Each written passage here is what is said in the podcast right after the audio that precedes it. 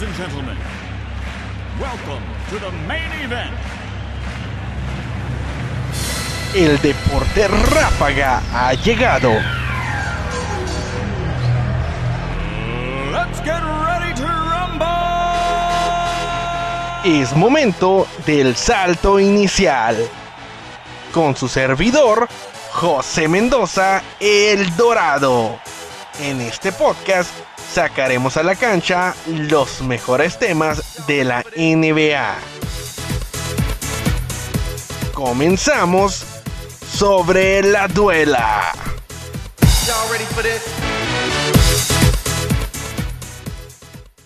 Hola, hola, ¿qué tal? Los saluda su compañero y amigo José Mendoza, El Dorado, en esta nuestra segunda temporada aquí haciendo podcast. Nuestra primera temporada se llamó Luchando por tus sueños. Esta segunda temporada se va a llamar Sobre la Duela. Esta, ¿De qué se va a tratar sobre la duela?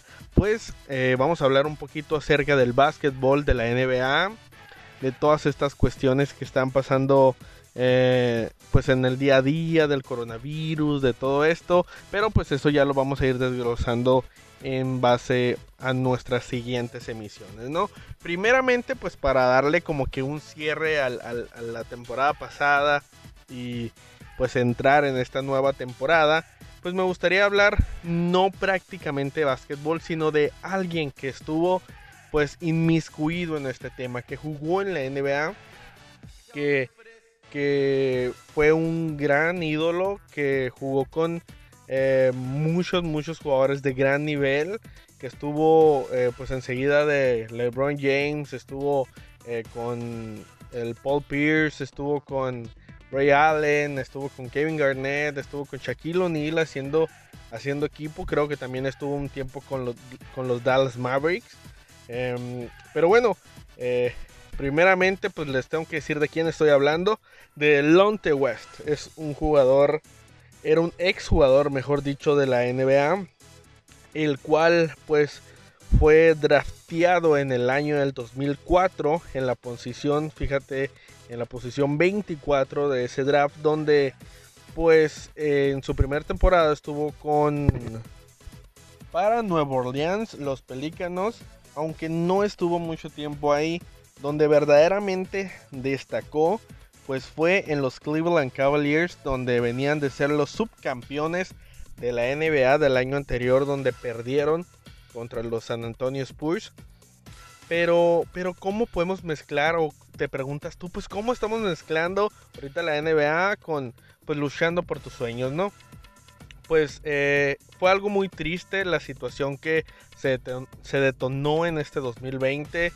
Eh, precisamente el Lonte West siento yo que pues fue alguien que dejó influenciarse por los demás, dejó eh, que, los que las drogas hablaran por él y pues como que muchas veces dejas de seguir tu sueño, ¿no? O, te quedas estancado y no buscas levantarte, ¿no? Imagínense de una persona del hecho de tener todo, de tener mucho dinero, mucha fama, mucha fortuna, em, pues llegar a no tener nada, ¿no? Llegar a, a, tener que vivir en las calles, ¿no? Es alguien que se tropezó y se quedó ahí tirado. Y, es, y esa es la cuestión del, del cómo quise unir el, luchando por tus sueños del, de la hora en esta temporada número 2 al sobre la duela del cómo eh, haz de cuenta siento yo que la que la que las oportunidades eh, cuando se nos presentan, es cuando más tenemos que luchar por ellas. ¿Por qué? Porque pues pensamos que cuando ya tenemos las cosas, ya, ya son de nosotros y no nos las pueden quitar. Creo que eso es algo eh, donde pecamos muchas personas, donde nos confiamos y no, o sea, mm, imagínense, o sea, eh, alguien que toda su vida intentó llegar a un puesto, o por ejemplo yo, no sé, quiero ser dueño de, digamos, una empresa, por así decirlo, Liverpool. Entonces yo luché toda mi vida por ser dueño de Liverpool y cuando por fin tuve ese puesto, eh, llego tarde, soy mal jefe, eh, todas esas cuestiones de no hacer bien mi trabajo. Entonces, pues entramos en esta cuestión de del, del ok, o sea, conseguiste tu sueño, pues ahora consérvalo, ¿no? Este fue el caso de, de Lonte West, que, que bueno, eh, pues tocó, tocó el cielo, por así decirlo, jugó en el básquetbol eh, donde salen los, donde están los mejores jugadores del mundo, donde tienen la mayor calidad. Creo que mm, para cualquier persona que juega básquetbol, para cualquier persona que, que disfruta el básquetbol, que, que lo jugó en algún momento, pues aunque sea tienes ese sueño guajiro, ¿no? De, de llegar a la NBA, de llegar a algún día cumplir ese sueño, es, el, es algo que, todo niño que juega básquetbol le gustaría. Y, y, lo comparto porque en lo personal, pues así me pasaba a mí. Yo, yo jugué básquetbol desde chiquito. De hecho, el apodo El Dorado, pues viene de referencia a que mi familia, por parte de los Dorados, juega básquetbol. Entonces, pues ahí se me dio a conocer más por ese nombre y así todo el mundo me empezaba a llamar.